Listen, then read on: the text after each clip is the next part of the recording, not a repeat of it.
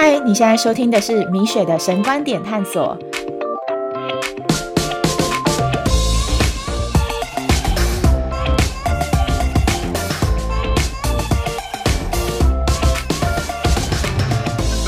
你今天过得好吗？那我最近因为呃也经营了音频的节目嘛，所以其实今年我开始也接触了很多的 podcast。对，有国外的，那也有在台湾华人的。对，今年大概从春天、夏天开始，就有非常多新颖的音频的节目出来嘛。我自己还蛮喜欢听一些嗯专访、访谈性的音频节目。呃，我我觉得可以透过每一位来宾他们的生命故事，去开拓我的眼界吧。那特别，我前几天吧有听到一则，那个来宾是一位呃，也曾经来美国，也甚至来我们好莱坞这边呃追梦的一个小导演。对，那我光看到这个 topic，其实呃，因为有很多的既视感嘛，我们我跟我先生也是一起到好莱坞，呃，一起追梦。对，那。我听到那位来宾他们描述，听到他说他的房租，然后他在好莱坞的生活，因为嗯需要参与在这边的一些作品嘛，对，那听到他讲说哦，时常要因为要工作啊，然后还有经济压力各方面各种压力压缩，对他时常的只能透过附近的中华餐馆。麦当劳或者是汉堡王这样子的素食餐厅来果腹。那我听到他讲的这些东西，因为我老公也蛮常的在那间中华餐厅吃饭。对，那大概就是在他们的学校的正对面。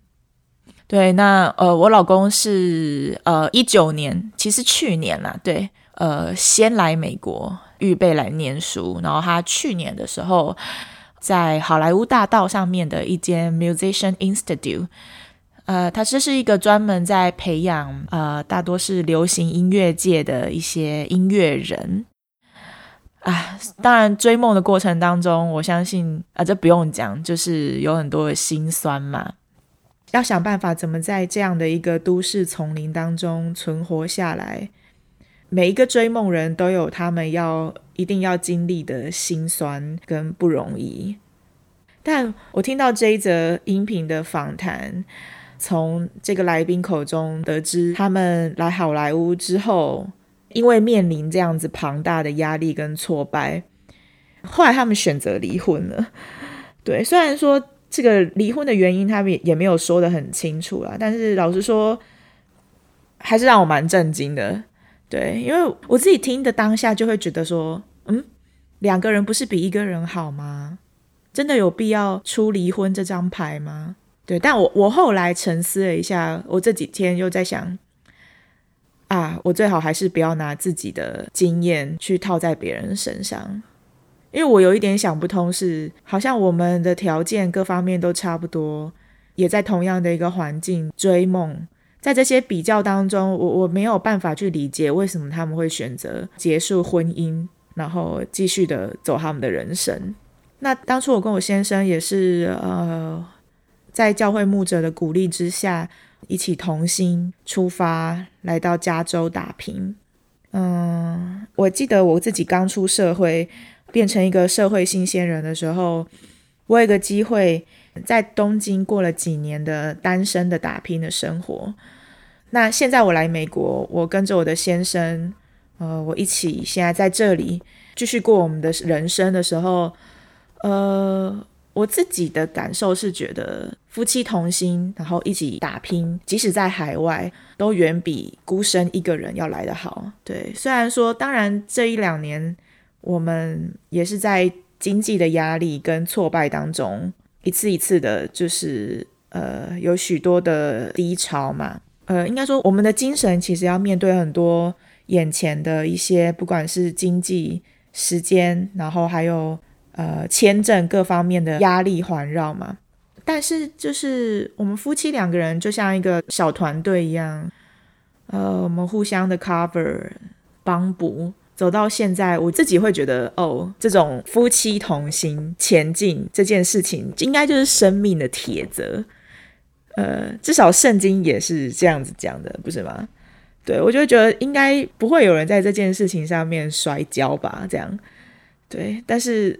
当我听到 podcast 这个来宾他口中所说的这些事情，其实好像我一方面又可以理解他的痛苦，他来好莱坞所面临的一切，我可以开始提出那个同理心。所以这几天我也在想到底同样是夫妻。来到美国陪同丈夫追梦的过程，呃，我们到底还有什么其他的不一样？自己记得我为了来美国，呃，来念神学院，我准备了很长一段时间的托福考试。对这个英文的准备，其实也因着老公要来好莱坞追梦，所以我也必须面对的课题。但老实说，这样的一件事情，从来不在我的人生规划当中。我在这样子的英文的准备上面，其实吃了蛮多的苦头的。我印象当中，对我甚至有的时候会抱怨，开始抱怨起来，觉得，嗯，为什么要做这件事情？我真的有心想读神学院，我也可以在台湾读啊，我为什么 为了要跟他一起来美国生活，然后呃，要努力报考这边的神学院这样子？嗯，特别是他是音乐人，然后又因为他原生家庭的关系，变得他在做一些决定上面会让人家觉得好像呃有一些浪漫，然后不切实际，有的时候啦。对，所以我对于他这样子的选择，或有时候上帝带领他走的路，我自己会产生很多莫名的焦虑。对，那我们婚后财务方面大部分都是由我在掌管嘛。对，所以我们来到美国的时候，我时常看到我们家的存款这样子减少哦，我那种心里的感受，我觉得我我可以完全的理解这个导演口中在说的。嗯，那我来到这里开学第一个学期，在课堂上有机会读到了一本由福音的角度探索婚姻的一本书，叫做《婚姻解密》。这个书名的作者是 Timothy Keller，呃，其实他们是一对叫 Keller 的夫妇，在美国的曼哈顿有长期的牧会经验。